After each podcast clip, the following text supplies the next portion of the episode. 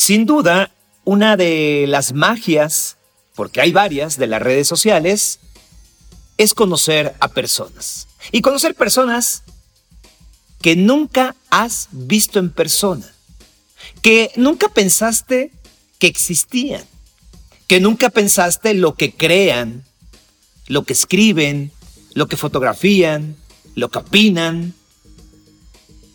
Eso me gusta de las redes sociales. Nos ha acercado de un punto del mapa a otro, de una comunidad a otra. Y sí, tendrá su magia negra a alguna red social, cualquiera, Twitter, Instagram, Facebook, la que tú quieras.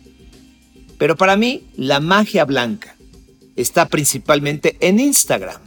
Es mi red social favorita, la disfruto, hay pocos haters y la mayoría de las publicaciones inspiran, te hacen reír, eh, comunican lo que una persona está viviendo en familia. También hay algunas penas que lamentablemente tenemos que, leer, que, que observar. Pero platico todo esto porque siendo asiduo de Instagram, pues ahí empecé a seguir a una mujer a la cual sin conocerla, admiro.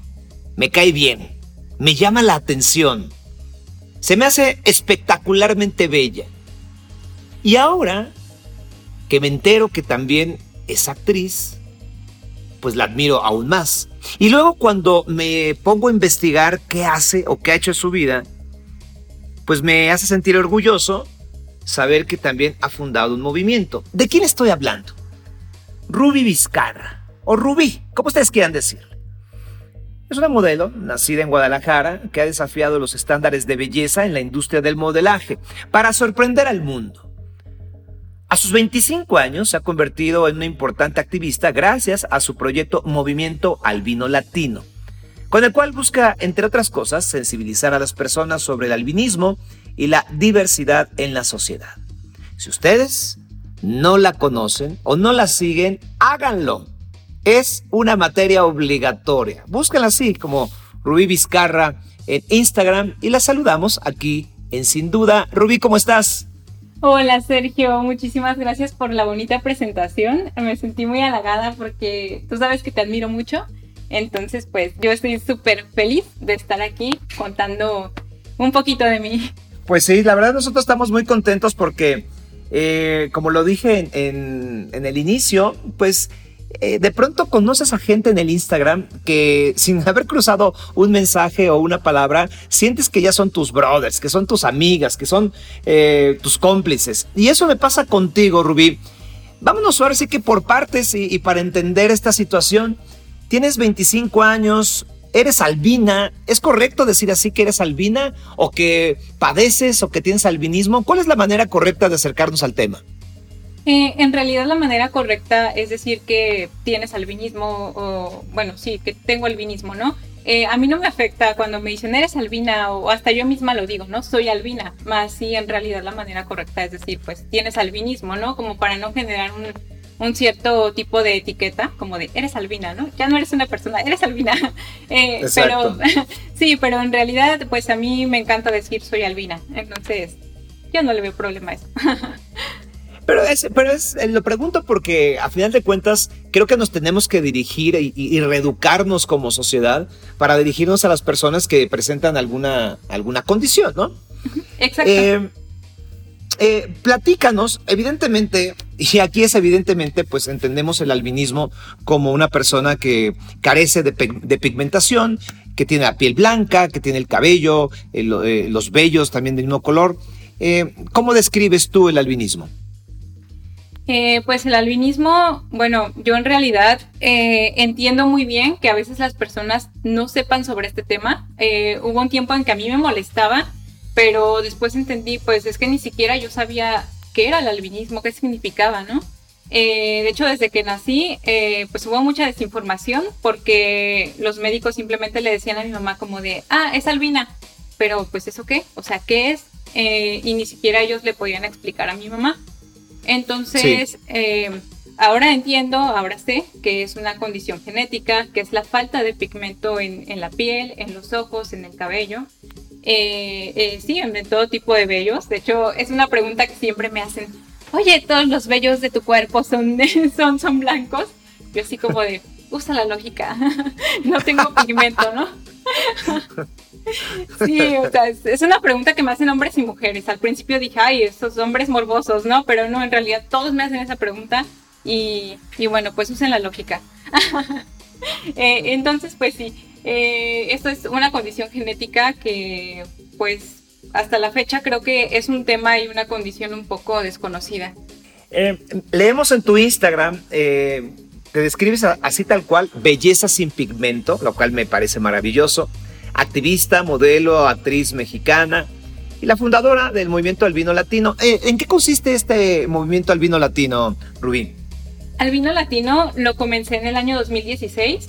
Eh, de hecho, comenzó siendo un evento. Yo, yo pensaba hacer una pasarela que fuera protagonizada únicamente por personas con albinismo porque era justo el tiempo en el que yo estaba comenzando a iniciar a modelar y, se me hizo padre hacer una pasarela solamente con personas con albinismo, porque como a mí me costó mucho trabajo pues estar en este medio, eh, yo dije, no, o sea, yo, yo sí quiero que, entren más personas. Entonces se los propuse a, personas de distintas eh, ciudades de México y, y, se animaron, se animaron nueve personas con albinismo eh, hicimos una pasarela, pero yo no quise que quedara en, una simple pasarela, ¿no? O sea, que simplemente nos vieran, no. Entonces, yo lo que hice fue hacer una pequeña obra de teatro al final de cada pasarela que mostrara las dificultades a las que se enfrenta una persona con esta condición y, pues digamos una supuesta solución a eso, ¿no? Eh, entonces, eh, también llevé a, un genetista, a un oftalmólogo que explicara pues estas, estas partes que, nos afectan el, eh, esta condición a nosotros. Y fueron alrededor de 500 personas a este evento, que yo no me imaginé el impacto que iba a tener ese evento que, que realicé. Yo pues pensé que iba a ser algo pequeñito.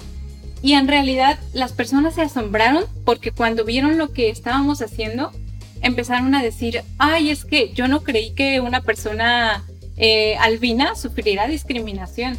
Yo no creí que les hacía, eh, les hacía daño el sol, pensamos que simplemente eran güeros. Entonces, o sea, ahí me di cuenta de que albino latino no podía quedar en solamente un evento y decidí hacer un movimiento en el que, eh, pues actualmente hago reuniones en diferentes estados de México y, y, reúno a personas con albinismo y a sus familiares. hay muchas mujeres, pues, bueno, muchas familias que tienen en, su hogar un, bebé con albinismo y tienen aún muchísimas dudas que no te imaginas. Entonces, pues tratamos de ayudar con este movimiento. Eh, también de repente, pues eh, obsequio sombrillas con filtro solar, eh, protectores solares, doy información, hago convivencias. Por el momento, pues físicamente solo hacemos ese apoyo de manera nacional, pero por redes sociales yo estoy atenta pues de manera internacional, ¿no? Para seguir con este movimiento y que llegue a más personas cada, cada vez.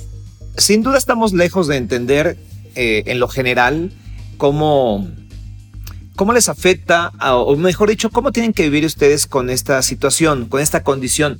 Vayámonos por partes, mi querida Rubí, para que nos eduques. Eh, por ejemplo, ¿cómo, ¿cómo tienes que cuidar tu piel? ¿Cómo tienes que cuidar tus ojos? ¿Cómo es un día a día tuyo, por ejemplo? Sí, mira, pues yo, eh, aunque esté adentro de mi casa, uso protector solar porque, bueno, tú sabes que, por ejemplo, las pantallas de computadoras, celulares y demás, pues eh, nos afectan, nos pueden eh, quemar la piel a, todos. quizás a mí todavía en un grado más grande, pero, pero a todos, ¿no? o sea, todos deberíamos de, usar una, pues, protector solar. Eh, y pues mucho más, ¿no? Si yo voy a salir de casa, siempre, o sea, es casi bañarme en protector solar, no cualquier protector solar, tiene que ser de mínimo de 50 FPS. Eh, otro más bajo, la verdad, no me sirve, me quemaría. Eh, entonces sí, me pongo mucho protector solar. uso una sombrilla, una sombrilla que tiene filtro solar, también me ayuda muchísimo. Y tengo también unos lentes que que pues me ayudan a, proteger mis ojos de, los rayos del sol. Eh, y pues con eso salgo. O sea, yo eso sí es de ley que siempre salgo así. Y, ¿Tus gafas siempre son oscuras? Sí, sí, son oscuras. ¿Y, e, incluso dentro de casa? Eh, dentro de casa no las uso. eh, o a menos que esté como en un lugar con mucha luz, si sí requiero usarlas. Eh, pero pues fuera de eso, no solamente estando fuera, sí las uso todo el tiempo. Eh, y bueno, por ejemplo, a mí, eh, yo que hago sesiones de fotografía, y esto es algo muy irónico, pues las personas con albinismo tenemos fotofobia, ¿no? En un grado muy alto. Y pues yo me dedico al modelaje, a, que me tomen fotografías, el flash en mi cara. Entonces, ya te imaginarás, o sea, sí le sufro un poquito, pero siempre trato de adaptarme eh, siempre trato como de, descansar mis ojos un ratito, de que me toman fotos, descanso un poquito y, afortunadamente los fotógrafos entienden muy bien mi condición. Eh, y, bueno, pues es a lo que me tengo que adaptar, pero, pero lo hago porque amo lo que hago.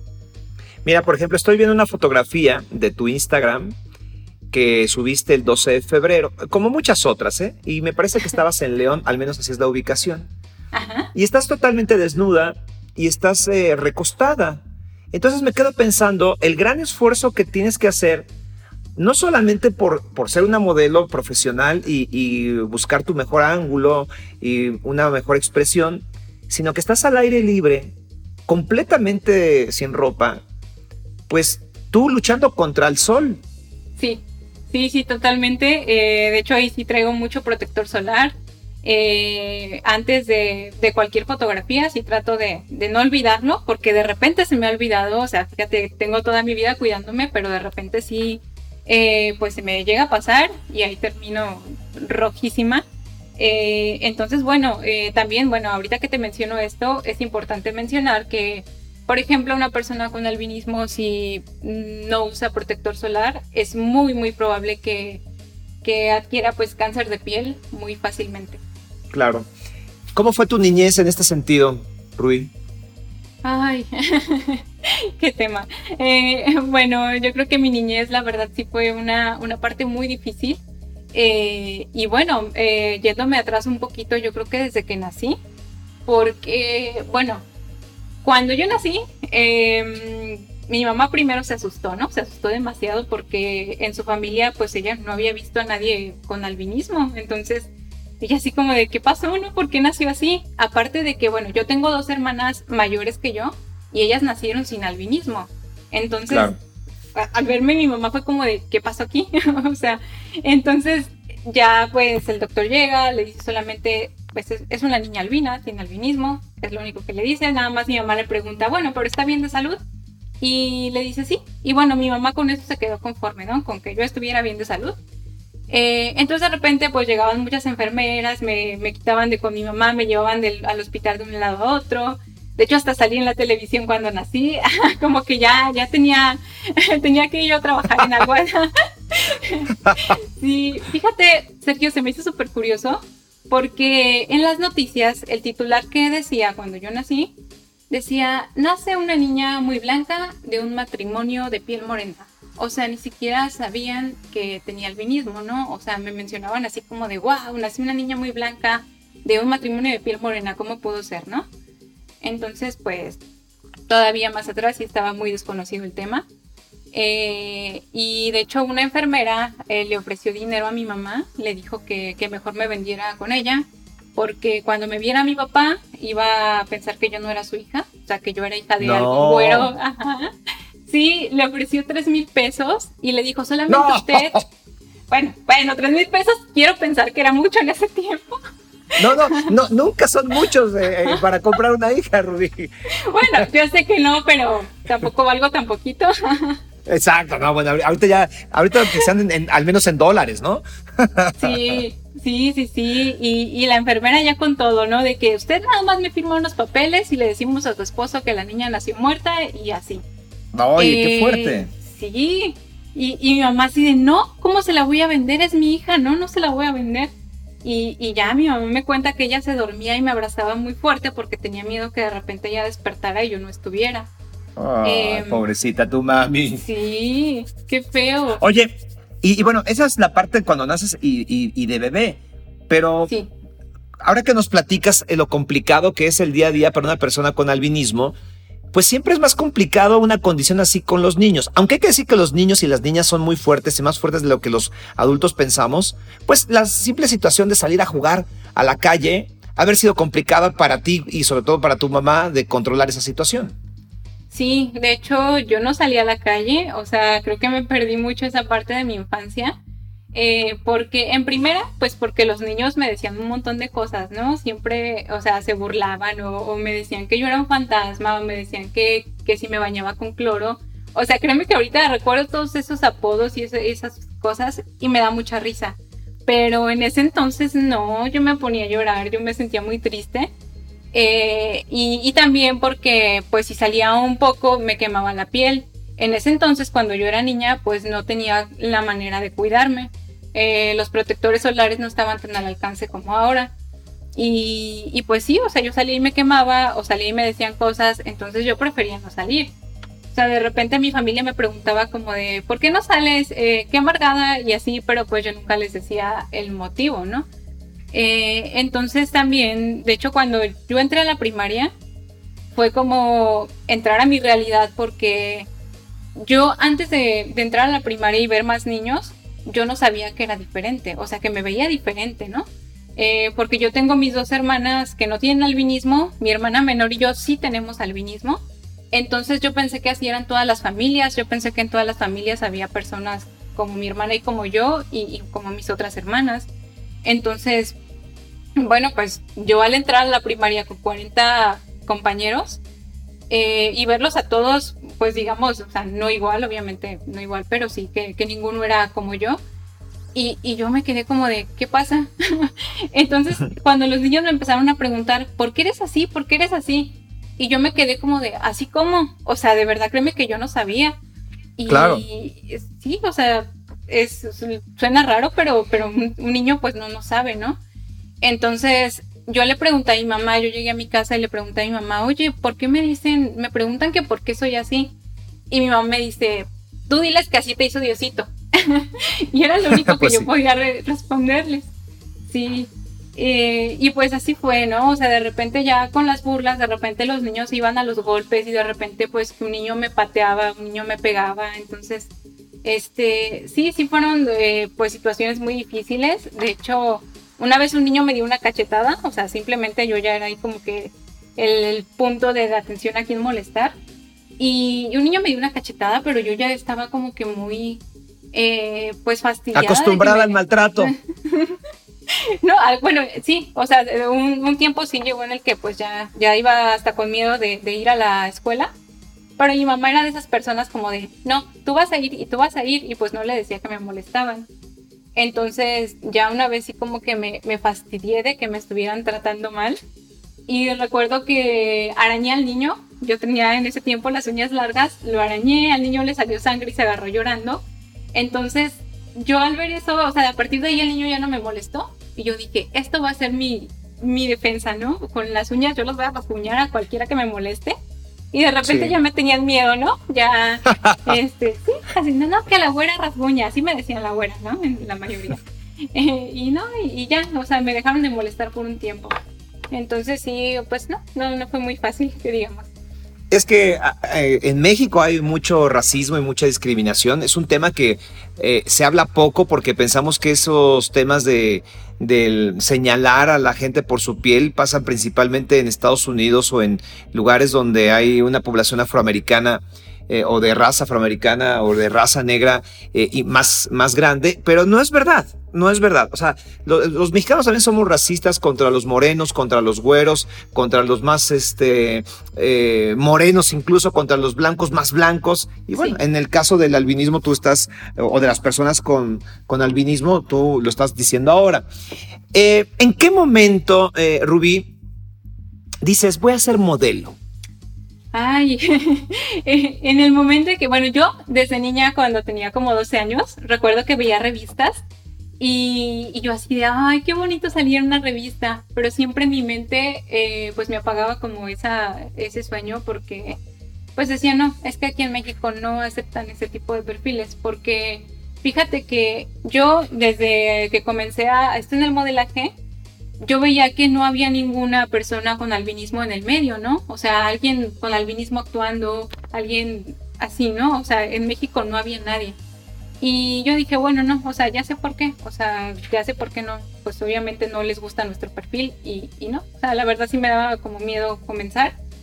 Pero pues ya cuando, bueno, bueno, antes de eso, eh, yo recuerdo que me comencé a, pintar mi cabello, me lo comencé a pintar oscuro, porque la mayoría de mis, las personas cercanas me decían, oye, ¿por qué no te pintas tu cabello y tus cejas para que te veas normal? Y me lo decían muy seguido. Entonces yo pues estaba en la etapa de la adolescencia, obviamente yo me creía todo y le decía, sí, pues es que no me veo normal. Y, y yo comenzaba a transformarme para verme así, ¿no?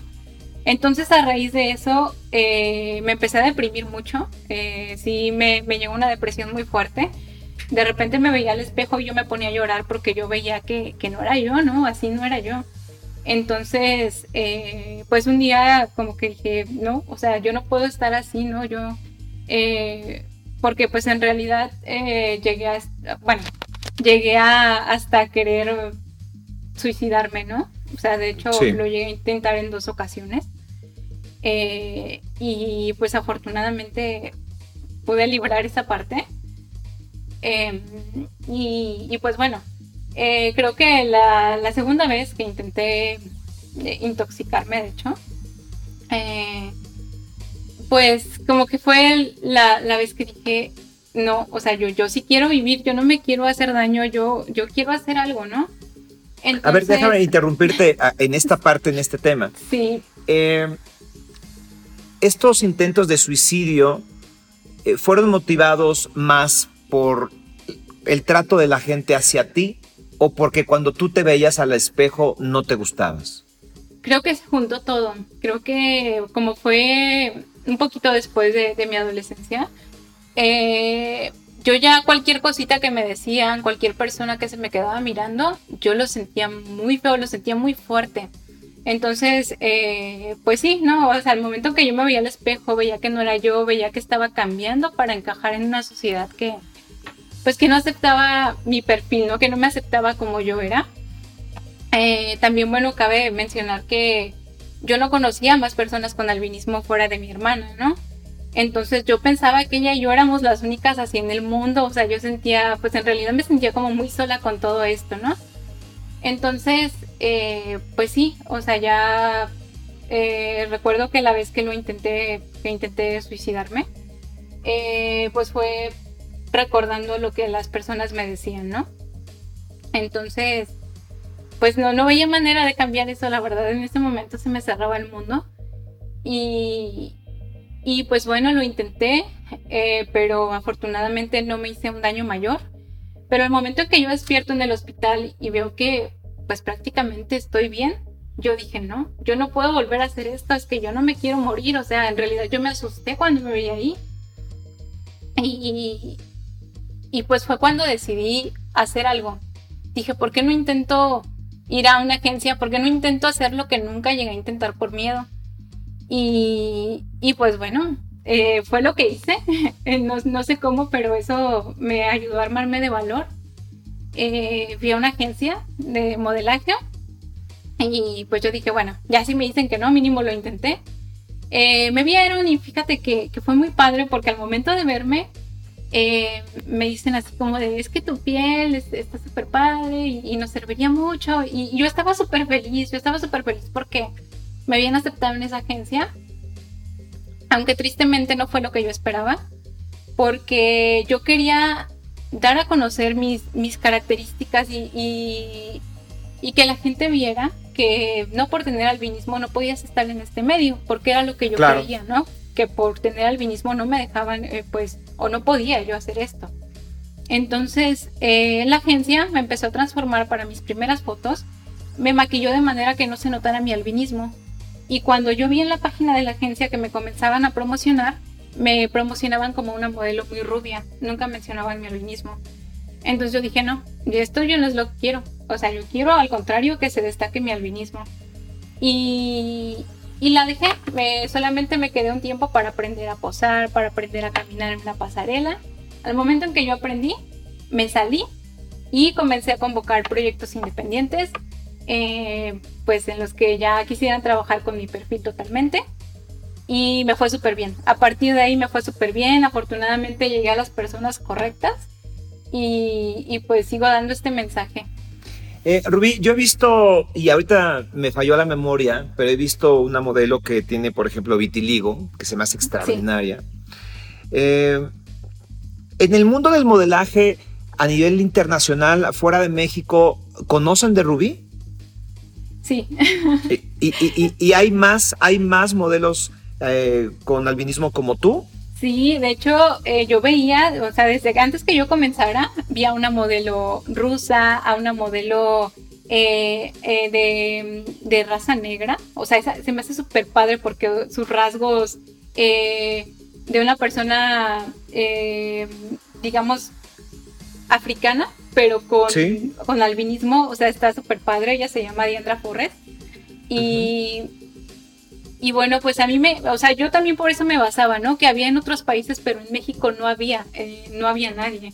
Entonces, por eso dije, no, porque no? Es que quizá no nos aceptan, ¿no? Pero a lo mejor ni siquiera lo habían intentado, ¿sabes? Cuando yo me di cuenta que, o sea, más que nada fue mi miedo lo que me detenía que, que otras personas, ¿no? Claro, Estoy viendo aquí tu Instagram y es, que es maravilloso porque tu belleza, tu piel, tu color, permite crear mundos de fantasía, querida Rubí. Pero increíbles. Estoy viendo una fotografía, por ejemplo, que me encanta.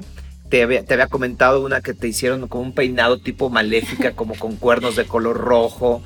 También tienes una fotografía donde emulas a, Elsa de Frozen.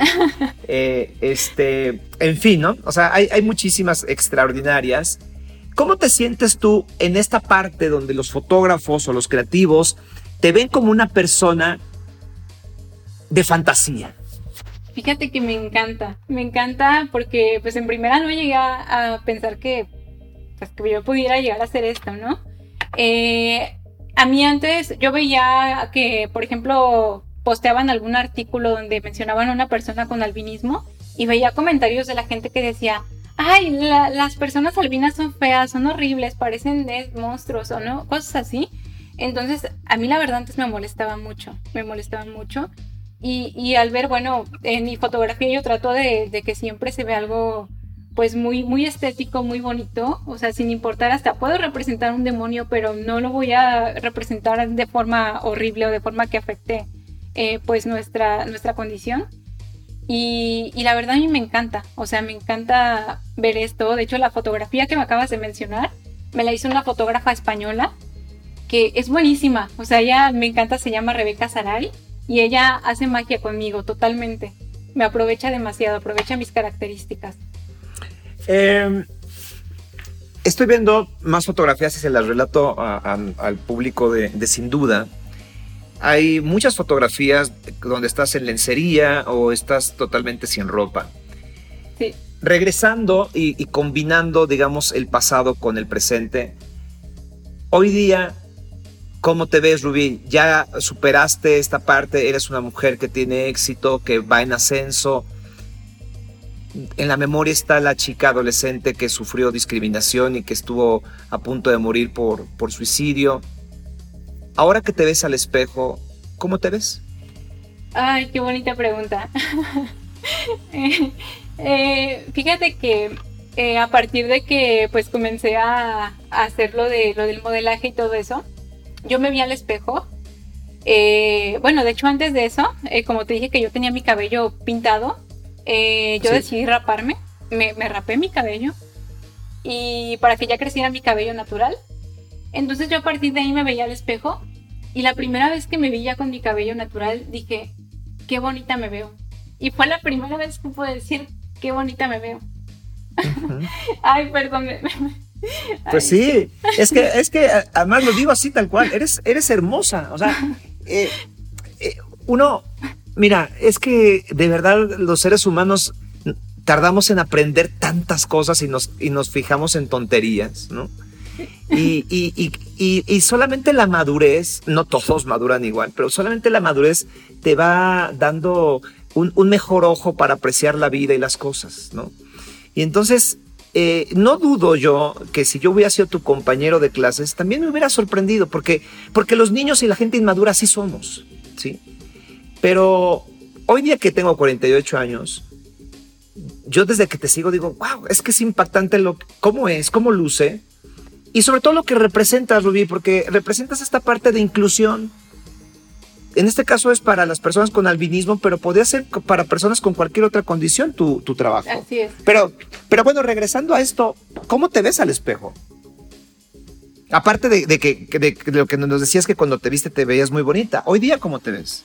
Ay, hoy día la verdad yo, o sea, yo me veo muy, muy fuerte, yo siento que soy una persona muy fuerte y, que agradezco mucho como, ay, perdone, es que... me, ¿sabes? Siempre me gana el llanto cuando eh, pues trato como de contar lo, más profundo que, que viví, pero es un llanto como como, como o sea, que, que, a mí me hace sentir bien, ¿sabes? Claro. Que refleja todo lo, lo difícil que, que viví y, y, que gracias a eso, o sea, gracias a todo lo difícil, eh, soy la persona que, que soy ahora. Y me encanta porque yo soy una persona muy sensible, muy sensible ante muchas causas y, es algo que yo no quiero cambiar nunca porque es algo de lo que yo me siento muy orgullosa, ¿no? fuera del todo el trabajo que he hecho eh, de fotografía, de actuación, eh, yo siento que soy una persona eh, que, que, puede ayudar a los demás y, y, me encanta, nunca quiero perder esta, esta parte de mí. Nunca la vas a perder porque eso está en el corazón. Eso no tiene que ver con ninguna otra circunstancia. Está en el corazón y está en, en, en, en la cabeza. Oye, también tengo una fotografía aquí que me encanta. Voy a hablar dos. Una donde estás con tu mamá y dice, mi mamá tenía miedo de que pensaran que yo no era su hija porque de hecho todo el tiempo se lo decían y ya nos platicaste un poco, pero ¿verdad que somos igualitas? Sí te pareces mucho a tu mamá. ¿Verdad que sí? Sí. sí, me encanta. Es que solamente, o sea, son las facciones, yo siento que son muy parecidas, pero distinto color. Pero me encanta parecerme a ella. Y ahora tu mamá, ¿cómo vive ya después de haber sufrido eso como mami de una chiquita con, con albinismo, ahora que, que te ve pues desenvuelta en lo que tú siempre quisiste hacer? Eh, pues yo espero que se sienta muy orgullosa, la verdad no lo sé, pero espero que sí. De hecho, al principio me regañó mucho porque cuando vio mi primera foto desnuda, eh, de verdad sí fue como de que no, tú no vas a hacer esto, ¿qué va a decir la familia? Y, y fue fue todo un show que ella aceptara mi trabajo. Ajá. Eh, pero ahorita puedo decirte que tiene fotos mías desnuda en la sala, ahí colgadas. Entonces, yo siento que, que pues ya prácticamente le encanta lo que hago. Y, y, pues bueno, sí, sí creo que fue muy difícil para ella, ¿no? O sea, estar con, con niñas y pensar que en cualquier momento se las podían quitar, ¿no? Por, porque no se parecían a ella, según, por el color. Entonces, pues, pues ahorita yo, yo siento que sí está orgullosa de, de todo lo que estoy haciendo. Tienes otra fotografía, tienes muy, varias fotografías con animales donde se juega con el contraste, un caballo de color negro montándolo tú, tienes una fotografía con un gato también de color negro, o sea, en esta dualidad cromática, pero tienes una que me encanta, donde estás con tu perrito y dice, amo tener un amigo como tú, tan leal, tan fiel, tan agradecido, aunque no tienes nada que agradecer, Tú me rescataste a mí, tú me has ayudado a ser una mejor persona. Cuéntanos de tu perrito y por qué escribiste esto. mi perrito eh, ya tiene casi cuatro años conmigo. Y él, bueno, él estuvo viviendo durante un año en la calle y no lo adoptaban. Eh, entonces, bueno, tristemente a mí me robaron un perrito. Y, en cuanto me lo robaron, yo quise adoptarlo a él. En cuanto lo, lo adopté, eh, o sea, a mí se me hizo tan agradecido que a partir de ahí yo comencé a rescatar perritos, a rescatar perritos y gatitos de la calle. Y es lo que hasta actualmente sigo haciendo. Eh, y, yo veo que yo meto otro perrito y él no es celoso, él los acepta y yo siento que él piensa como de, es que yo vivía en la calle, yo, yo lo tengo que dejar pasar a la casa, ¿no? Entonces, claro. entonces pues ahorita estoy con esto, de hecho siempre tengo yo perritos y gatitos en adopción, por si alguien gusta me encuentro en Guadalajara con muchos perritos disponibles para, para que sean adoptados. Y, y pues bueno, yo siento que eso es, es parte de, como te digo, de mi personalidad eh, de sensible, de poder ayudar a, a, más, o sea, no solamente personas, sino también animales. Y, pues bueno, lo sigo haciendo. Hace poco también logré rescatar a un caballo, nunca me imaginé, pero rescaté un caballito. Entonces, pues... ¿Es el que dice aquí en tu fotografía que se parecen uno blanco? ¿Ese, es o es otro? No, es otro, e, es otro. No, no tengo fotos de él ahí, pero pero luego te las mostraré. Muy bien. Oye, Rubí, perdón por hacerte esta pregunta, pero lo hago con mucho respeto. Claro. ¿Y en el amor? ¿Has tenido novios? ¿Tienes novio? ¿Tienes pareja? ¿Sueñas con casarte? Eh, y lo pregunto en función de que, pues, también eh, me imagino que en algún momento fue complicado esta parte de, de, pensar o de querer ligar a alguien que te gustara y a lo mejor esa persona no, no, no le atraía tu belleza. Sí, fíjate que cuando estaba como en la secundaria, eh, pues yo veía que mis amigas tenían novio, ¿no? Y yo así como de, ah, bueno, yo, yo trataba de hacerme la que no me importaba eso en ese momento, pero obviamente yo sí sentía como un miedo de que es que a lo mejor yo nunca voy a tener novio porque pues difícilmente alguien se va a fijar en mí. Eh, entonces, pues sí, eso lo, lo, llegué a pensar, de hecho, yo creo que mi primer novio lo tuve como hasta mis 18 años. Eh, y, fue padre porque, bueno, o sea, a partir de ahí, ¿no? Yo creo que también eh, fue en un tiempo en el que a mí ya no me importaba mucho lo que la gente pensara de mí. Eh, y bueno, pues actualmente tengo muchos novios. ¡Ah, caray! ¿Cómo que tienes muchos novios? A ver, ya, ya estamos en el chisme. ahora, se van ahora se van a enterar todos los cada uno que tienes varios. ¿Te digo los oficiales o los no oficiales? Lo que tú nos quieras decir. No, pues actualmente la verdad eh, sí estoy totalmente soltera porque siento que estoy en una etapa de mi vida en la que no, eh, pues no quiero, digamos, distracciones. Em, antes de yo comenzar a modelar, tenía un novio que justamente me, me, quería prohibir hacer fotografías de desnudo, no le gustaba que los demás me vieran desnuda. Entonces él me dio a elegir entre mi trabajo o él y sigo trabajando. Claro, muy bien. Así que pues por el momento sí quiero estar pues dedicada a, los nuevos proyectos que tengo y pues bueno, eh, pero no, o sea, de batallar con el amor ahorita, la verdad no. O sea, creo que ya eso no me importa y aparte, pues creo que tengo mucho, muchos pretendientes. Claro, eh, eh, digamos que es una prueba superada también, ¿no? Esta situación de, del no, del, ver que las amigas tenían novios y tú no. Hoy día eh, tu madurez y, tu belleza ya están por encima de esas cosas. Así es.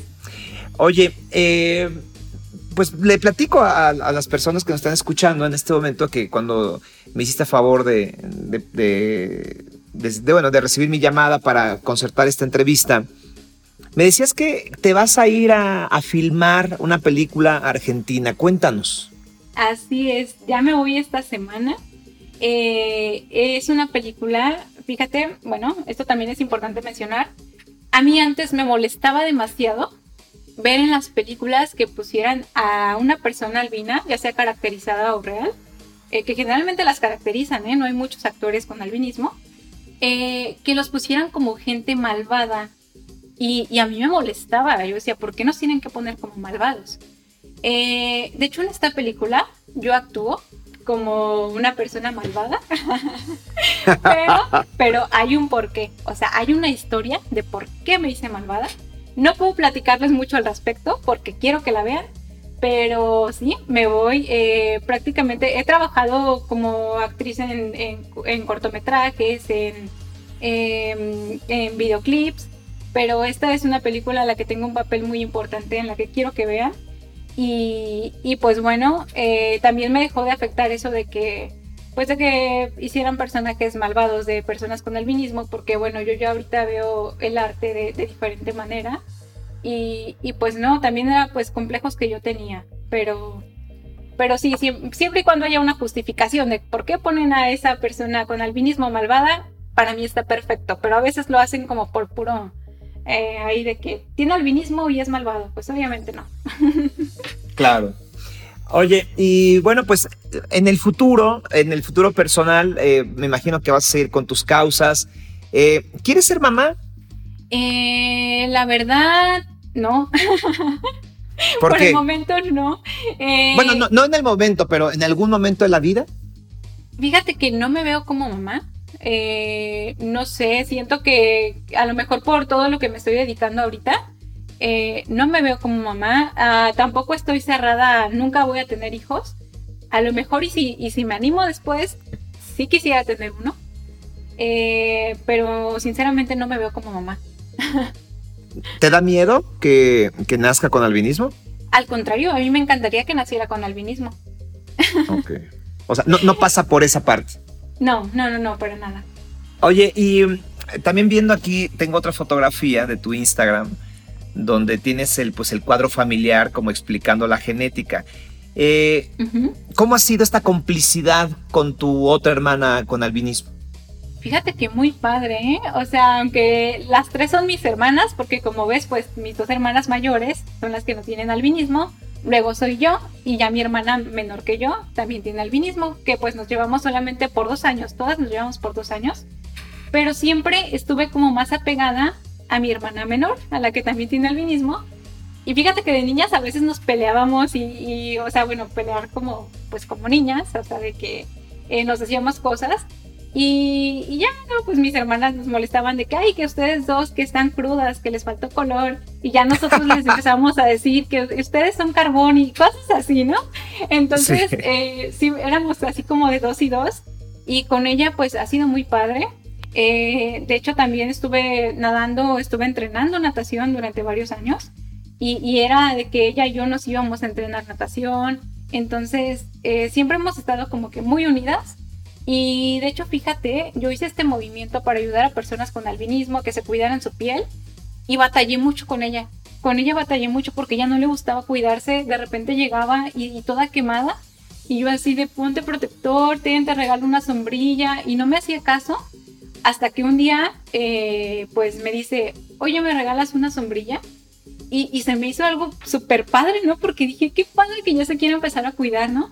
Y, pero fue la más difícil, o sea, yo ayudando a todos los demás, pero ella no se quería dejar ayudar.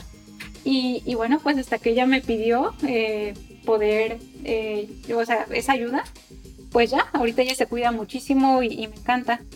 Quisiera terminar eh, esta entrevista con algunas preguntas simples, rápidas, claro. que tienen que ver, es, es una especie de juego, pero al final de cuentas, pues también es, así es la vida, ¿no? Jugar y, y, no tomarnos las cosas tan en serio. Sin duda, así es. ¿Cuál es tu color favorito? Morado. El morado. Eh, ¿Qué prefieres? ¿Estar en el hielo blanco o estar en la playa bajo el sol? En el hielo blanco, totalmente. Si pudieras eh, elegir tu color de piel que no fuera el que tienes, ¿cuál elegirías? Ah, ¿No se puede elegir el que tengo? no, en esta ocasión no porque ya lo tienes. eh, me encantan las personas de piel oscura. me encantaría bien. tener la piel oscura, muy oscura. ¿Qué está más blanco o blanca? ¿Tu piel o tu conciencia? Mi piel. Si te llegaras a casar, ¿te casarías con un vestido blanco o de otro color? Con uno negro me encantaría. Estás pensando como modelo, ¿eh? como mi conciencia, así.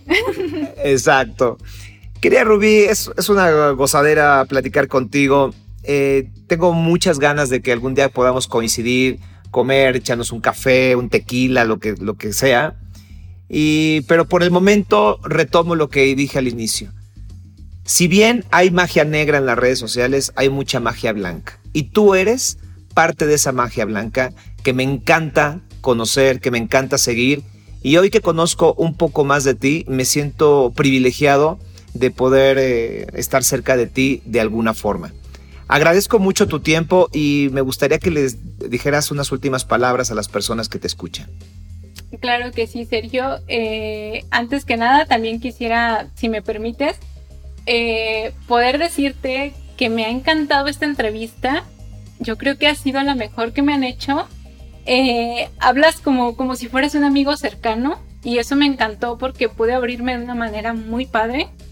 Eh, de verdad, felicidades por lo que haces porque eh, haces que la gente tenga esta confianza, ¿no? Gracias. muchísimas felicidades y sabes que te admiro muchísimo. Te lo agradezco mucho. y bueno, pues para las personas en general, yo quisiera dejarles un mensaje, un mensaje que me encanta dejar. Eh, nunca intenten ser normales. Nacemos tan únicos que debemos aprovechar lo que tenemos. Eh, ser normal, intentar ser normal es el peor error que podemos cometer. Eh, y bueno, pues aprovechen esta, esta belleza única que tenemos porque todos la tenemos, solamente nos falta descubrirla. Ella es Rubí Vizcarra. Sin duda la tienen que seguir no solo en Instagram, sino en la vida. Está como rubí.vizcarra.oficial en, en su red social y yo estoy feliz de haber platicado con ella. Sin duda, soy Sergio Sepúlveda.